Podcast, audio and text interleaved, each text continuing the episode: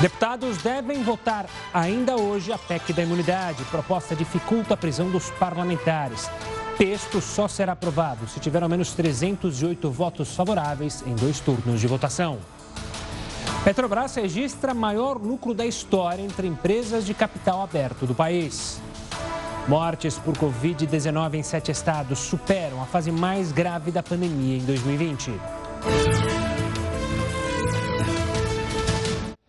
Olá, boa noite. Seja muito bem-vindo ao Jornal da Record News. Também está ao vivo no nosso canal do YouTube e lá no Facebook da Record News.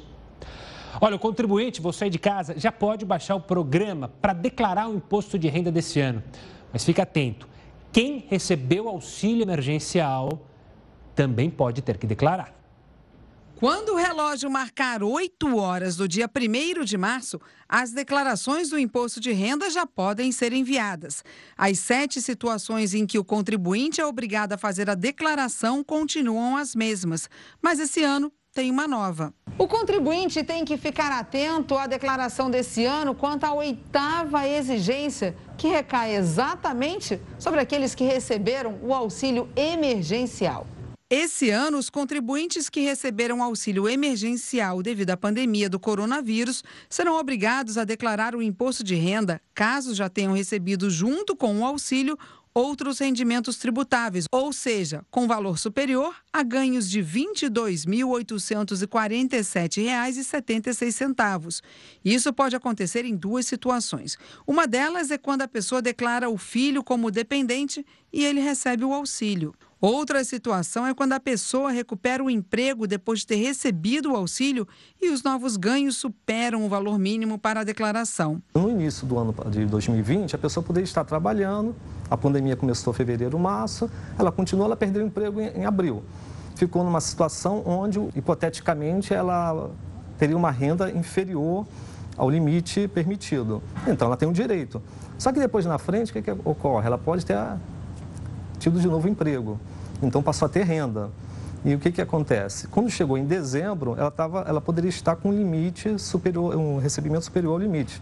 Então ela teria que devolver no Ministério da Cidadania, fazer a devolução desse valor recebido. Outra novidade é que os contribuintes já vão encontrar alguns rendimentos pré-preenchidos na hora de declarar. O contribuinte já pode baixar o programa gerador da declaração 2021. O aplicativo Meu Imposto de Renda também já está disponível, além da nova página do Imposto de Renda no site da Receita Federal. Acesse www.gov.br/barra Receita Federal e clique em Meu Imposto de Renda. E atenção ao prazo final para entrega, dia 30 de abril de 2021. A expectativa é que 32 milhões de declarações sejam enviadas. E a votação da PEC emergencial, que garante uma nova rodada do auxílio emergencial, foi adiada para a semana que vem. A decisão de adiar a votação foi tomada hoje pelos líderes dos partidos no Senado. A proposta pode permitir a volta do pagamento do auxílio emergencial. O valor e o tempo é, do pagamento ainda não foram definidos. A gente segue falando de Brasília, a gente vai direto à Câmara dos Deputados, porque nesse instante os parlamentares é, tentam aprovar a PEC da imunidade. A gente falou ontem sobre isso. Neste momento, a Câmara ao debate sobre requerimentos é, que antecedem a votação em primeiro turno. Como é uma PEC, é bom lembrar, é uma proposta de emenda à Constituição, ela precisa passar em dois turnos, ter mais de dois terços, são 308 votos que elas precisam ter para que passe, então, para ir para o Senado. A grande discussão, e que muitos têm chamado de PEC da impunidade, é por justamente criar novas barreiras, dificultar a prisão de parlamentares. Essa proposta, é bom lembrar, veio na, na sequência da prisão do deputado Daniel Silveira. O que chamou atenção é, também é que a proposta foi pouco debatida. E essa é a defesa dos parlamentares contrários à proposta, porque normalmente uma PEC ela passa pelas comissões. Essa PEC, o texto foi apresentado na quarta-feira, hoje é quinta-feira, e ela já pode ser votado em primeiro turno. Normalmente, uma PEC passa pela Comissão de Constituição e Justiça, por exemplo, que é a comissão mais importante, para ver a legalidade, os termos constitucionais isso não aconteceu. Agora, os parlamentares debatem e também devem é, aprovar ou não requerimentos, seja da oposição, seja de outros partidos, para então ter a discussão e aí ser definida a votação. Nesse momento, quem está presidindo a votação não é o deputado Arthur Lira, mas sim o deputado Marcelo Ramos. Em instantes, a gente vai ter essa votação. Então, relembrando, é uma PEC para dificultar a prisão de parlamentares. Vamos entender melhor justamente esta é, proposta com Cláudio Couto, coordenador do mestrado profissional em gestão e políticas públicas da FGV. Cláudio, obrigado pela participação aqui conosco. É, eu queria começar a nossa conversa justamente ontem a gente falou sobre a proposta no âmbito jurídico com o advogado e agora o âmbito uhum. político. Esse seria o momento, o melhor momento para votar é, uma PEC dessa, sendo que a gente está em plena pandemia, tem dificuldade, tem auxílio emergencial que ainda não foi aprovado na PEC emergencial. É, você entende o time dessa votação? Olha, eu entendo o time da votação, entendo o que, que os deputados decidiram fazer não quer dizer que esse seja um timing adequado do ponto de vista da própria imagem que a Câmara dos Deputados tem perante a sociedade. Isso porque, é claro, como você bem apontou, nós temos aí uma série de coisas mais importantes para serem votadas de forma urgente. O auxílio emergencial me parece talvez a questão mais fundamental desse ponto de vista. Né? Precisamos aprovar até orçamento, né? quer dizer, temos um monte de coisa aí que ainda precisa ser aprovada, importante no Congresso Nacional. E os deputados acabam tendo uma postura de autodefesa nesse momento e votam correndo uma emenda constitucional. Veja, a gente não está falando de uma lei ordinária, de uma legislação comum e alguma coisa que talvez já estivesse em discussão há muito tempo. É uma aprovação de afogadilho de uma emenda constitucional. Eu até acredito que esse episódio aí do Daniel Silveira, do deputado bolsonarista que acabou preso depois de ameaçar o STF, que é uma, uma situação que talvez ensejasse uma boa discussão, por exemplo, a respeito da Lei de Segurança Nacional, que tem sido muito invocada para uma série de situações, mas que certamente não é uma lei adequada para regulamentar uma série de temas, como, por exemplo, esse tipo de situação de ameaça a um poder ou aos membros de um poder. O problema é, não houve outra lei aprovada da redemocratização para cá. É a lei que existe. Ela pode até não ter sido recepcionada de forma integral pela Constituição de 88, mas há trechos dela que foram, e por isso ela é usada. Então, talvez iniciar, não aprovar já, mas iniciar uma discussão sobre a criação de uma nova lei substituição à Lei de Segurança Nacional, acho que até seria aceitável, mas essa correria para aprovar uma emenda constitucional, isso me parece realmente demasiado.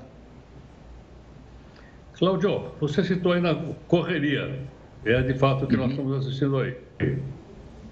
A gente poderia chegar à conclusão que a prisão do deputado, a partir de uma decisão do Supremo Tribunal Federal, assustou essa turma de tal forma que eles correram a fazer essa proposta de emenda constitucional? Eu acredito que sim. E assustou, acho que, sobretudo, Heródoto, pela forma como isso ocorreu. Né? Porque foi uma prisão em flagrante, e o flagrante não foi um flagrante, digamos, convencional, né? ninguém pegou o deputado numa situação com a boca na botija e o prendeu imediatamente. Ele publicou um vídeo e o flagrante foi considerado em função do vídeo estar no ar. Né? E aí, consequentemente, aquela incitação à violência contra ministro Supremo, que o deputado perpetrou, ela está é, acontecendo. Eu estou usando o gerundismo aqui de propósito nesse caso, porque ela continuava acontecendo enquanto o vídeo estava no ar. A questão é que isso decidido, e decidido ainda por cima por uma decisão monocrática, deixou uma série de deputados de cabelo em pé, porque afinal de contas eles falam, bem, mas então, dependendo do que a gente fizer, dependendo do que a gente falar, como já tinha acontecido com o Delcídio Amaral, aí um senador lá atrás, a gente pode ser preso pela adesão de um único ministro do Supremo? Pode. Eu acho que esse talvez seja o principal ponto né, dessa PEC, que é fazer com que a prisão de um parlamentar ela só possa ocorrer após uma decisão do pleno do STF, ou seja, não pode ser uma decisão monocrática, ser uma decisão colegiada. De fato, a gente tem um Supremo que decide um monte de coisa importante de forma monocrática e cria situações, de fato, para não dizer situações de direito, muito complicadas. E é claro que isso tem que ser discutido, ter uma maior colegialidade no Supremo, até para haver um reforço da instituição Supremo Tribunal Federal. Mas, de novo, acho que o problema aí não é nem tanto o conteúdo dessa PEC, pode ser até discutido, mas é ela ser aprovada de afogadilho. Isso não se faz para mudar uma Constituição. Cláudio, assim como a gente está falando, a PEC né, ela tem que ser aprovada em dois turnos né, na, na, Câmara dos Deputados e depois ser aprovada no Senado. Você acredita que no Senado, justamente por ter um número menor de parlamentares, são 81 contra os mais de 500 que tem na Câmara, terá mais dificuldade para passar lá no Senado? Não necessariamente. Né? Isso vai depender muito de qual é o espírito que os senadores têm. Quando a gente fala da Câmara e do Senado, a gente está falando de casas que têm algumas diferenças. Né? O senador, vamos dizer assim, é uma casa de caciques políticos são figuras de maior envergadura política. Às vezes já foram governadores de seus estados, ocuparam posições mais importantes, são grandes lideranças de seus partidos, geralmente. Claro, não todos os casos, mas isso é o mais frequente. Então, o Senado tem um comportamento um pouquinho diferente da Câmara. Agora, o Senado normalmente aprova mais rapidamente as coisas, inclusive porque elas já chegam da Câmara dos Deputados muito encaminhadas, sobretudo quando se trata, por exemplo, de proposta do Executivo, seja medida provisória, seja projeto de lei. Então ela já chega no Senado, vamos usar essa imagem aqui, mastigada. E aí para os senadores aprovar é mais rápido. Agora, é claro que se tratando de um tema tão polêmico e os senadores sendo figuras de maior visibilidade, é possível que nesse caso ela tenha um tratamento um pouco diferente e demore mais para ser aprovada. Mas eu diria, depende muito do clima, depende muito do espírito. Eu hoje não apostaria nisso. Acho que talvez os senadores queiram referendar essa posição dos seus colegas da Câmara. Cláudio, eu já vi vários parlamentares, ex-parlamentares, eh, dizendo o seguinte, que os dois, os dois poderes da República que emanam diretamente do povo são o poder legislativo e o poder executivo. Haja vista que o judiciário é um poder de carreira e de nomeação. Essa PEC que está sendo votada agora na Câmara dos Deputados, com o Gustavo, você acha que é um recado dado não só para o, para o Supremo, mas para o Poder Judiciário, de uma forma geral, dizendo: ó, nós estamos de olho em vocês?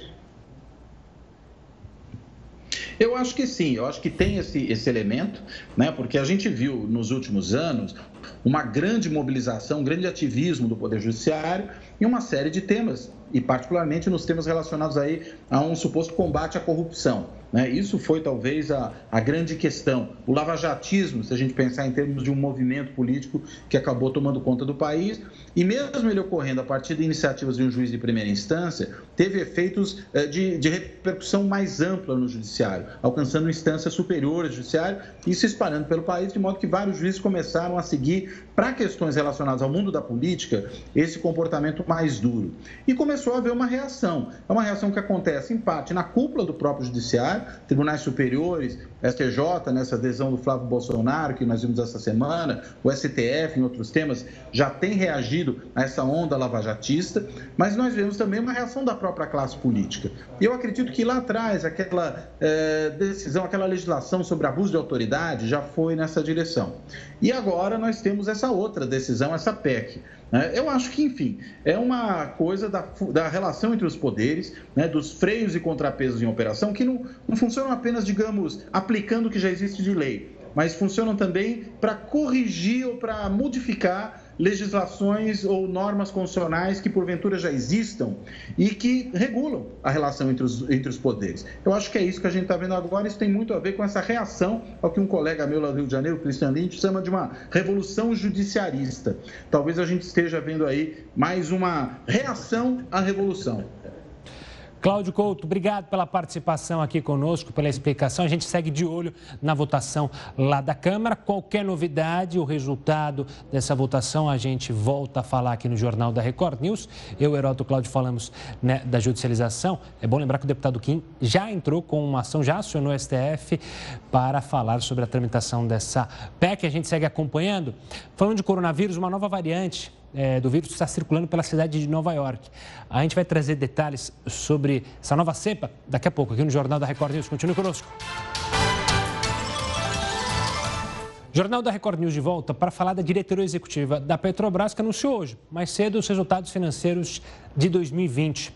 Pedro Paulo Filho, a estatal sofreu impacto durante a pandemia? Pois é, Gustavo, houve impacto sim. Boa noite para você, boa noite a todos. A Petrobras registrou um lucro líquido de 7 bilhões de reais, uma queda de 82,3% em relação ao ano anterior. A baixa no valor do petróleo e a desvalorização do real contribuíram para essa queda. Apesar disso, o quarto trimestre surpreendeu. A estatal registrou lucro recorde entre as empresas brasileiras, 59,9%. E uma curiosidade: o presidente Roberto Castelo Branco, que está de saída aqui da Petrobras, participou da entrevista coletiva usando uma camisa que tinha uma frase em inglês que dizia cuidado com o vão. Ele explicou que essa frase era uma referência à visão estratégica que adotou durante toda a gestão. Gustavo. Obrigado, Pedro. Ainda falando da Petrobras, a troca de comando na estatal fez ações derreterem. O Heroto Barbeiro está aqui com a gente e vai falar quanto que a estatal recuperou desde a queda da Bolsa no dia do anúncio da troca de presidente. Diga lá, Heródoto. Olha, Gustavo, como você lembrou bem, ela derreteu na segunda-feira, mas na, na, terça ela começou a esquentar. Ela caiu 20 na, na segunda, na terça ela recuperou 12, na quarta ela já recuperou um pouquinho mais e, olha, está pertinho. Então, aparece, sabe o que, Gustavo?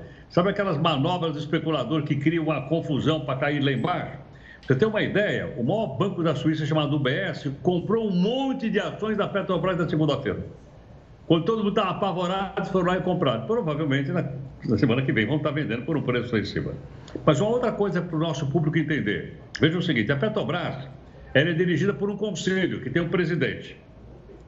Muito bem, quem está sendo trocado é esse presidente. O mandato dele ia terminar agora, são dois anos, poderia ser renovado ou não. Então o que é que o presidente Bolsonaro fez? Disse, olha, não vou renovar. Então não é como você mandar embora um ministro. O ministro você manda embora, o cara vai na hora.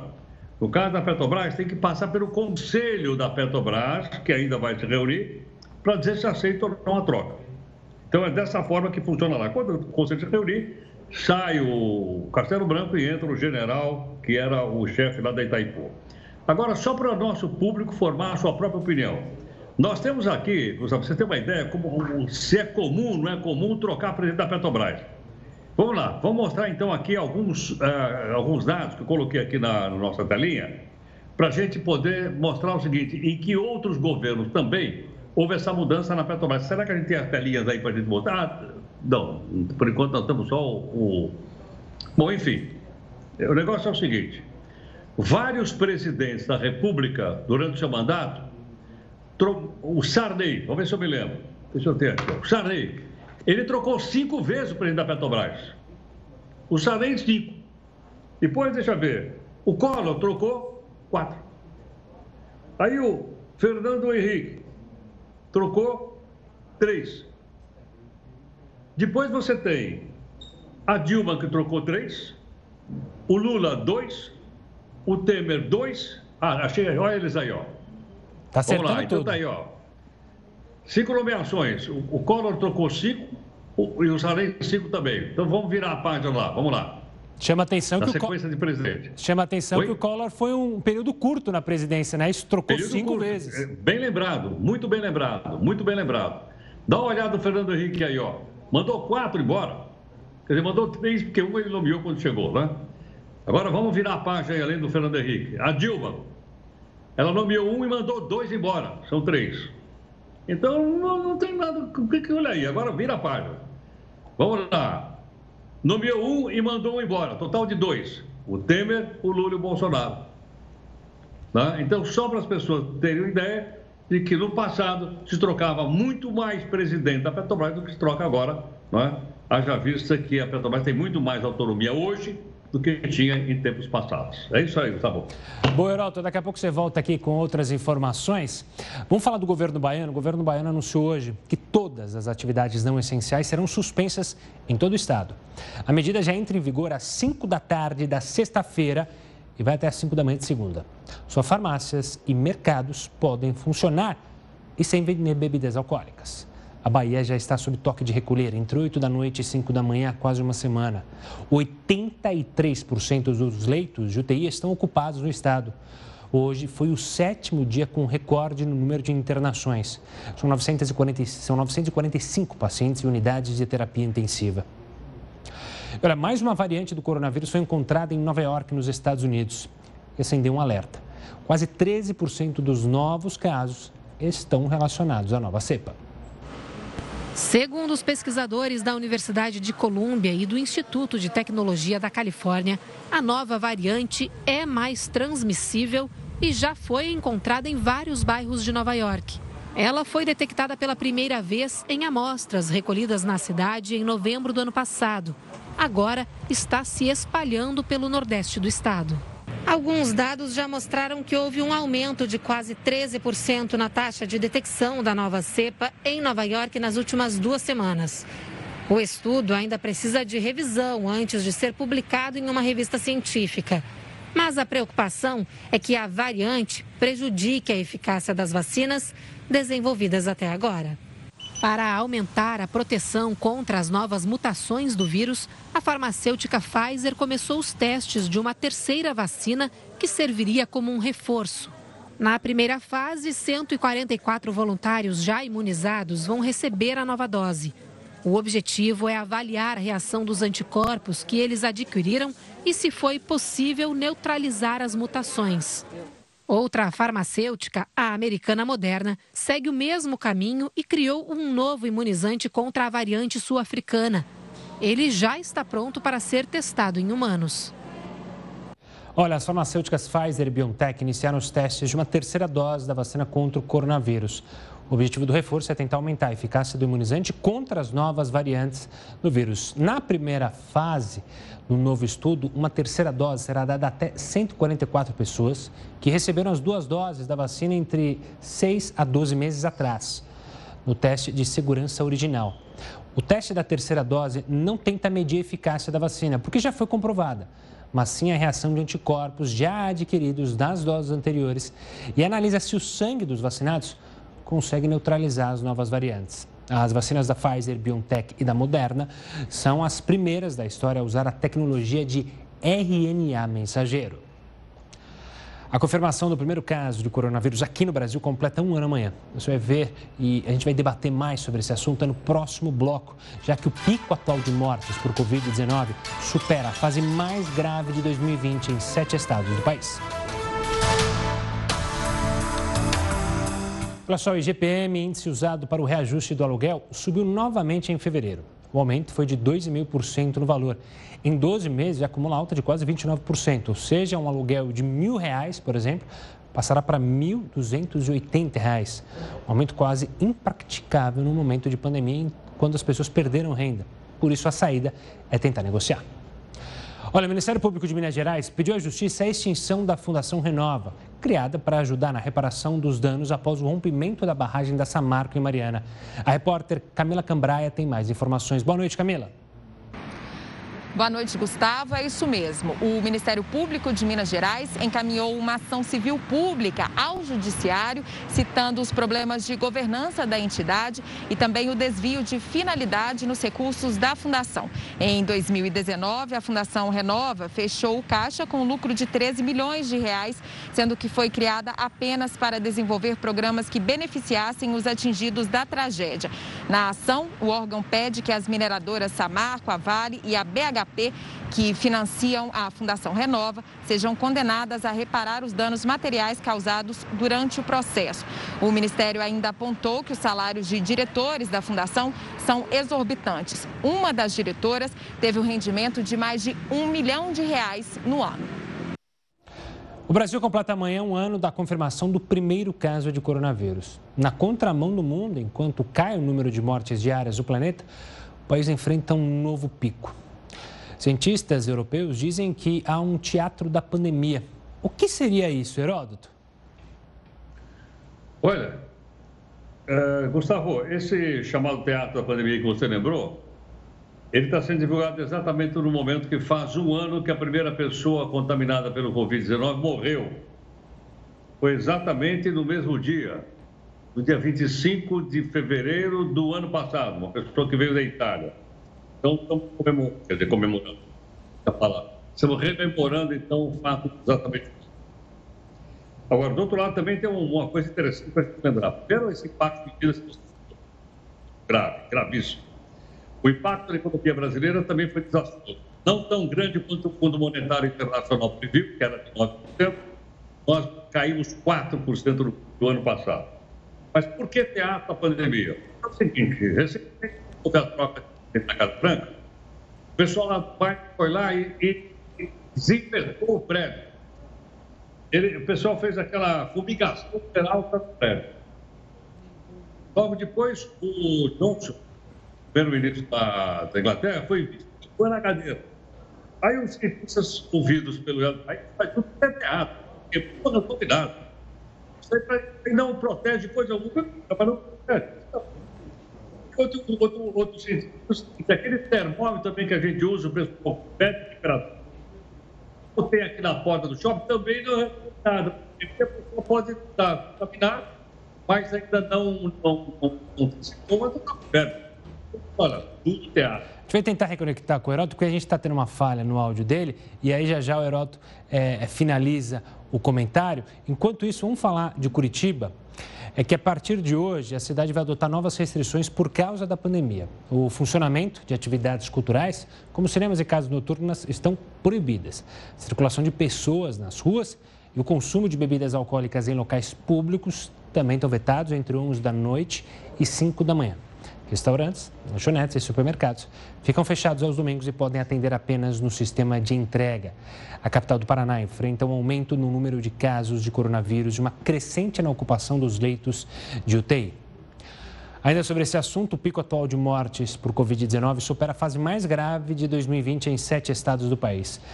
Para entender o que aconteceu no começo da pandemia, o que está acontecendo agora, também quais os protocolos estão sendo utilizados dentro dos hospitais, a gente conversa com a infectologista da Rede Dor, a doutora Raquel Moarec. Doutora, obrigado pela participação mais uma vez aqui conosco. O quanto que de, dessas novas cepas que surgiram, que atrapalhou a nossa luta aqui no Brasil contra o coronavírus, é o principal fator para esses aumentos é, exorbitantes em vários locais do país? Oi, boa noite, boa noite Heródoto, boa noite Gustavo. Vamos lá. Olha, a mutação né, que está tendo desse vírus, quer dizer, a adaptação desse vírus, né, de aumento da transmissibilidade, realmente leva a uma disseminação dos casos e uma adaptação até da gravidade desses casos é, e à frente do aumento do número de casos. Realmente, isto é preocupante. Né? Nós estamos vendo gradativamente, desde novembro, com aumento progressivo de casos, as festas de fim de ano e agora janeiro novamente, apresentando infelizmente, com um número elevado diário, a 35 dias, com aumento progressivo. Então, eu acho que medidas né, e orientação e, e a, assim, a aceitação da população que realmente essa pandemia está presente no nosso país e que a gente precisa ajudar as medidas de segurança. Doutora, é, eu vi hoje um artigo publicado no El País com vários cientistas europeus, dizendo que a maior parte dessas medidas que estão sendo divulgadas fazem parte do que eles chamam lá de teatro da pandemia. Dizendo que são pouquíssimos eficientes esse negócio de limpar sapato, limpar roupa, limpar superfície, toque de recolher, termômetro, etc, etc. A senhora concorda com isso ou não? Olha, existe um pouco uma forma de exagero. Então, realmente, um, não é um teatro, mas existe a, o início dessa pandemia. Vamos falar, nós temos um ano de pandemia, né, doutor? Então, existe o medo que a gente não tinha pela ciência da onde estava presente e o grau de infecção que essa superfície poderia levar às pessoas. Então, realmente, nós podemos ter exagerado um pouco no início dela, mas existe a presença do vírus. Ele está aí, a pandemia existe, a gravidade está aí e a adaptação desse vírus está presente. Então, o que, que hoje, com os estudos, nós mostramos uma resposta? Qual seria a indicação da transmissibilidade? Realmente é o aglomerado de pessoas, seja em ambiente fechado, seja em ambiente aberto, seja é, presente no geral em qualquer local. Então, aglomerado de pessoas transmite esse vírus, porque provavelmente, probabilidade, vamos dizer assim, existe a presença de alguém com o vírus e essa pessoa pode transmitir. Lavagem de mãos isso é uma coisa necessária em todas as pandemias e todas as infecções. Então, isto não é uma, um erro, é uma obrigação de todos. E o uso da máscara é porque você, como não consegue fazer o distanciamento correto, usar a máscara de uma forma correta ajuda a diminuir. Então, existe o Diz que me diz que existe o teatro ou não de superfícies, mas precisamos conhecer, né? Doutora, o quanto da nossa momentânea falha na distribuição de vacinas, haja vista que várias cidades já iniciaram a vacinação, depois interromperam. A gente teve caso lá de Amazonas, é, que recebeu a dosagem errada da vacina. O quanto esse atraso, o quanto essa patinação nossa com a vacinação pode piorar os casos é, aqui no país e pode demorar para que a gente sane essa pandemia? Olha, o Brasil é um país muito populoso. A gente, controlar doença grave, nós temos que fazer a vacinação a toque de caixa, para que todos sejam vacinados. No mínimo 70% 80% da população, para a gente realmente controlar este, essa gravidade e essa mortalidade. O que, que a gente evitaria? Talvez uma melhora da diminuição, vamos tentar considerar que a vacinação adequada, a gente diminua a transmissibilidade, tá? Então, isso só com essa população adequadamente vacinada, a gente vai conseguir entender se a gente vai diminuir a transmissão. A gravidade, sim, a vacinação é realmente para diminuição de gravidade, mas a transmissibilidade só com a vacinação e a defesa por rebanho entre todos. Doutora, estava vendo também aqui no esquema é, de que alguns estados da Federação Brasileira têm os índices aumentados. Outros estão estáveis, entre eles está o estado de São Paulo, segundo a informação que eu tenho aqui. Alguns estão caindo. Até, até, me, até me chamou a atenção aqui que o Amazonas está entre os que estão caindo. Será que foram medidas Sim. tomadas? O pessoal está colaborando mais? Como é que está para a gente entender isso? Olha, é, essas medidas de subir, abaixar, elas têm que ser analisadas é, a cada 10 a 15 dias. Não adianta você ter uma medida de intervenção ou de dados de uma semana, sobe, desce. Então, é, eu acho que as medidas de implementação que nós temos lá em Londres, onde eles têm um programa de intervenção já realizado e colocado abertamente à população até junho, julho né? Se você me perguntar sobre o Amazonas, a saúde ainda precisa de atenção, o sistema ainda é, é cheio de paciente, é lotado, ainda tem ainda o número de casos e eu acho que se o Estado está é, entendendo sobre que aglomerado de pessoas transmite, né, talvez você consiga controlar adequadamente a diminuição do número de casos, mas a gravidade a mortalidade ainda está tendo. Por quê? O vírus ele se adaptou e ele está permanecendo o paciente mais em UTI. Então, a unidade de saúde, né, ela está mais cheia e está permanecendo cheia pela presença ainda do caso e a não caso só simples hoje. Nós estamos tendo casos mais graves em todas as faixas etárias. Doutora Raquel, sempre muito simpática, muito atenciosa conosco. Obrigado pela participação aqui falando sobre a pandemia e sobre essa preocupação nessa alta dos números aqui no Brasil, na contramão dos números mundiais. Obrigado, doutora. Vamos falar de Santa Catarina, que também está sofrendo. Ela não conseguiu conter o avanço da pandemia. Hoje, o estado vive um colapso no sistema de saúde pânico e o temor que se tinham no início parecem não fazer mais parte do dia a dia de muita gente. A gente tem percebido que boa parte da população não está utilizando máscaras da forma correta, e principalmente em, nos ambientes coletivos, quando sai à rua. Outro ponto que a gente tem observado são falhas no processo de, de, de, de fiscalização. Os hospitais estão sobrecarregados. Dos 781 leitos para adulto, apenas 30 estão disponíveis. Em 18 de dezembro, é, de 2020, houve um outro decreto que flexibilizou todas as atividades na área de serviços ah, sociais e de lazer, é, permitindo que se tivesse uma boa temporada de verão.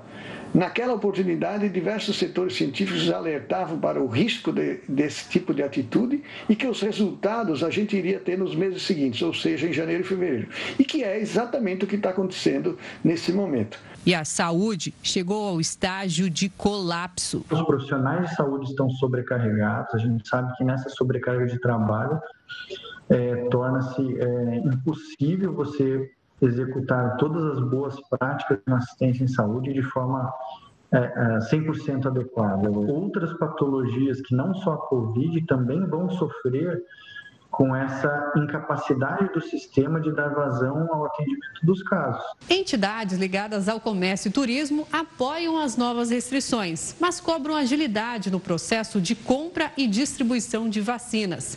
Mesmo com a liberação do Supremo Tribunal Federal, o governo estadual ainda não confirmou a aquisição de nenhum lote de imunizantes. E bem diferente do que estamos acompanhando ultimamente, Búzios, no Rio de Janeiro, reduziu o número de internações por complicações da doença. Pela segunda semana seguida, a cidade registra taxas de 0% na ocupação dos leitos, olha só. A explicação, segundo a Secretaria Municipal de Saúde, está nas medidas adotadas pelo município no combate ao vírus. Veja só. Para entrar na cidade é preciso passar pela barreira sanitária. Outra medida que tem contribuído para a redução dos casos é a identificação precoce da doença agentes comunitários de saúde têm feito um trabalho preventivo. Eles vão até a casa das pessoas que apresentam sintomas gripais ou iniciais do coronavírus.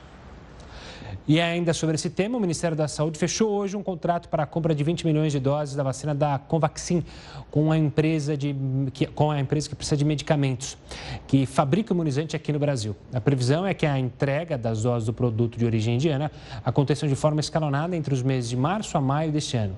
O investimento total é de 1 bilhão e 600 milhões de reais. Com a compra da Covaxin, o governo terá mais uma vacina à disposição para a imunização da população.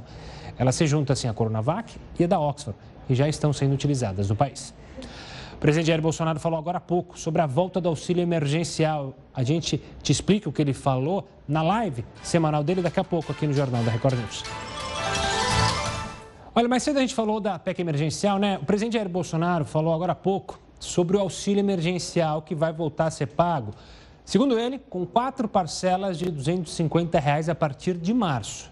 O retorno do auxílio emergencial como eu disse, é debatido pelo governo e lá no Congresso desde dezembro, quando foi paga a última parcela. A retomada também é defendida pelo presidente da Câmara dos Deputados, Arthur Lira, e do Senado, Rodrigo Pacheco. O formato dos novos pagamentos ainda não foi anunciado oficialmente. O presidente Bolsonaro também não informou de onde virão os recursos para custear essa nova rodada de benefícios, nem como esse gasto será encaixado no orçamento e nas metas fiscais de 2021. É bom lembrar que a PEC, que é do auxílio emergencial, era para ser lido o texto hoje, foi adiado depois de um acordo com as lideranças e para ter o auxílio é preciso que a PEC passe a proposta lá também no Congresso de dividir. Veremos quais serão os próximos, os próximos capítulos dessa novela, porque tem muita gente, diversas pessoas precisando do auxílio emergencial. Ainda falando de governo, o governo federal lança nessa semana o programa Microempreendedor Individual Caminhoneiro. A ideia é permitir que os motoristas obtenham registro de pessoa jurídica com faturamento de até 300 mil reais ao ano. No meio tradicional, o valor máximo de emissão de notas fiscais permitido anualmente é de 81 mil reais. Olha, o Supremo Tribunal Federal decidiu hoje manter uma lei lá do Rio de Janeiro que protege o consumidor das ligações de operadoras de telemarketing. O Heroto vai falar para a gente como é que funciona, porque essas ligações são um tormento, né, Heroto? Exatamente. Só uma coisinha em relação onde você falou, onde vai sair a grana aí para o auxílio emergencial. Avisa essa turma toda aí que vai sair do nosso bolso. Vai sair do imposto que a gente paga. Ela, porque fica parecendo que vai sair do governo. Não vai sair do governo, não, vai sair do nosso bolso. De qualquer jeito, nós vamos pagar. Uh, Gustavo, é o seguinte: quantas vezes você recebe aquelas ligações, tal, quer comprar uma gravata nova? Que essa sua aí parece que era de casamento, não sei se é uma gravata bacana. Pô, é bacana. É, mas eu recebo várias, só que eu desligo na mesma hora. Desligo na mesma hora. Não dou nem tempo. É, mas, mas se pega numa situação, às vezes, desagradável, não é? Poxa. Então eu, olho lá, telemar, telemar. Então é o seguinte: as operadoras de telefonia não queriam, não. Elas queriam continuar, liberou geral. Agora, com essa decisão do Supremo Tribunal Federal em relação a essa lei do Rio, vai valer, logicamente, para outros estados da federação, então, assim, você vai ter que cadastrar seu telefone lá, dizendo que você não quer. Se você não cadastrar, né, naquilo que a Anatel tem um grupo chamado assim, não me perturbe, você tem que botar o telefone lá. Ou seja, é o seguinte, você tem que provar, não é eles que tem que provar que você é culpado, você que tem que provar que é inocente. Então, para isso, você tem que entrar lá e colocar o seu número, senão eles vão continuar te ligando aí. Agora, tem uma outra coisa também interessante em relação a isso, Gustavo, que é o seguinte: o abuso não é só no telefone celular, o abuso é no e-mail. É inacreditável. A quantidade também que eu recebo, todo mundo recebe.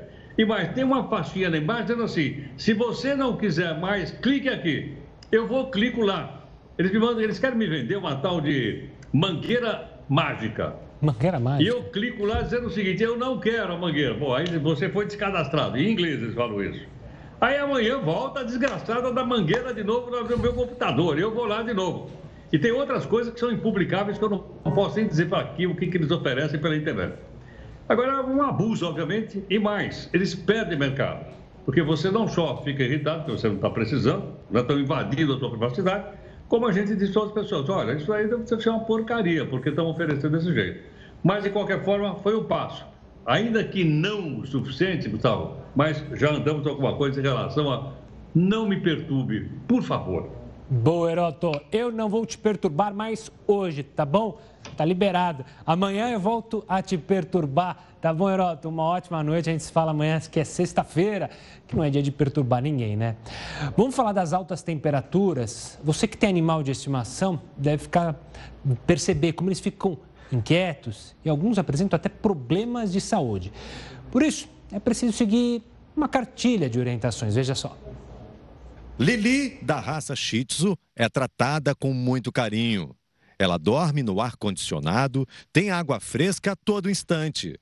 Tudo para não sofrer com as altas temperaturas da estação mais quente do ano. Porque ela dorme no ar-condicionado, né? Ela sente muito calor. E durante o dia ela fica no ventilador. Tem sempre ter uma fonte de ar perto dela, né? A quantidade de pelo que ela tem, ela sente muito calor. Para os especialistas, alguns cuidados com os animais de estimação são importantes nesse período de calor intenso. A hidratação é fundamental para manter a temperatura do corpo equilibrada. Segundo os médicos veterinários, durante o verão aumentam em 30% os casos de hipertermia, quando a temperatura do corpo do pet sobe muito, com risco de elevar a pressão arterial e causar até parada cardíaca. Algumas medidas precisam ser adotadas para não comprometer a saúde dos bichinhos. Quando for passear, por exemplo, o ideal são os horários mais frescos. Então a gente também tem que ficar muito atentos aos sinais de cansaço do animal. Então, se ele está mais ofegante, é, se ele está relutante a andar, se ele parece que está fraco, se a gengiva dele está um pouco mais vermelha normal, isso pode ser internação. E aí tem que ir correndo mesmo para uma clínica veterinária mais próxima. O que a gente pode fazer, se der tempo, é pegar uma toalha, molhar com água morna, enrolar o animal naquela toalha e levá-lo para a clínica veterinária. Lá em casa não tem ar-condicionado para o meu cachorro, mas tem um tapetinho gelado coloca aí no freezer, aí ele gela. Também é uma ótima pedida para quem, obviamente, não tem um ar-condicionado para refrescar o seu amiguinho. A gente falou em amiguinhos que precisam refrescar. Olha essa ovelha, tadinha. Ela foi encontrada na Austrália, carregando, sabe quanto? 35 quilos de lã. Pois é, ela estava perdida. A gente tem imagens da pobrezinha. Ela estava vagando por uma floresta, floresta do país e foi aí, ó, passar a máquina nela pela primeira vez em cinco anos. Olha a imagem da lã. Os veterinários, obviamente, ficaram surpresos ao descobrir que o peso dela em lã, sim, só com lã, ela é de um canguru adulto. A pequena Barak, como foi chamada, aí agora já tosadinha, recebeu cuidados em um santuário animal e agora pode andar tranquilamente e também um pouco mais refrescada, porque imagina o calor que a tadinha passou aí caminhando por cinco anos sozinha até que, enfim, alguém pôde tosá-la. Mudando de assunto, a Universidade Federal de Minas Gerais desenvolveu uma substância química que mata o coronavírus sem agredir o meio ambiente. É uma fita adesiva que protege superfícies por até 28 dias. Este é o Nanoative, uma substância química capaz de matar vírus e bactérias. O produto foi desenvolvido e patenteado por pesquisadores dos departamentos de Química e de Odontologia da Universidade Federal de Minas Gerais. Com o surgimento do coronavírus, os cientistas foram desafiados por uma empresa a pensar numa aplicação prática do produto. E em apenas oito meses, a equipe liderada pelo professor Rubem conseguiu cumprir a missão. O Nano Ative foi aplicado em fita adesiva. Para saber se o material funcionava mesmo, a empresa parceira resolveu testar a eficácia em um lugar em que houvesse uma grande circulação de pessoas. O local escolhido foi o Aeroporto Internacional de Viracopos, em São Paulo. A fita foi instalada em corrimãos, mesas, cadeiras e outros pontos do terminal. Depois que o produto foi aplicado em superfícies do aeroporto, as amostras foram trazidas novamente para o laboratório. Os pesquisadores descobriram que os princípios antibacterianos e antivirais permaneceram ativos por 28 dias. Os cientistas ainda estudam o uso do nanoative em outros tipos de tecidos. TNTs que é o produto das máscaras, por exemplo, das máscaras eh, eh utilizadas em hospitais. Estamos fazendo impregnação de TNT para eh, os jalecos, tá? que são utilizados também eh, agora, por exemplo, em clínicas. Né? Eh, estamos fazendo impregnação, por exemplo, em filtros é, para ar-condicionado, por exemplo. A nova tecnologia já foi patenteada e poderá ser aplicada em diversos produtos. E essa edição do Jornal da Record News vai ficando por aqui, mas você, obviamente, segue muito bem informado. Agora com News às 10 e a Manuela Caiada. A gente se vê amanhã. Tchau, tchau.